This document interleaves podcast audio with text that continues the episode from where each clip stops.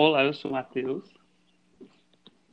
Olá, eu sou a Noemi e hoje nós iremos abordar o assunto sobre gramática normativa e explicar um pouco sobre ele. Vamos lá. Gramática normativa. É, pela minha pesquisa, de certa forma, ela se toma com base em regras e o uso da linguagem correta. Dois exemplos de textos que busquei e estão dentro dessa gramática são discursos formais e obras literárias. Gramática normativa, pelo meu ver, é o que define o exato e errado de forma verbalmente rígida. Essa gramática ensina regras a nós e faz com que nós, estudantes, esclareçam uma circunstância de forma formal da língua. Mateus, explana pra gente alguma regra, como funciona.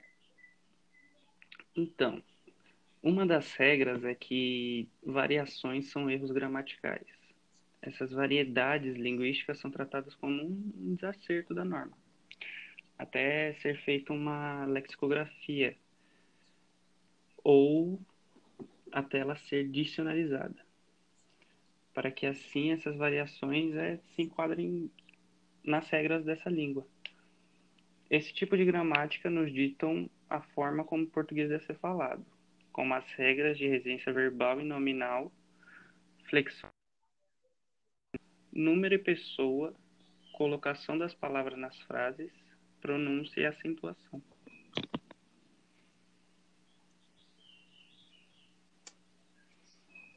Posso continuar?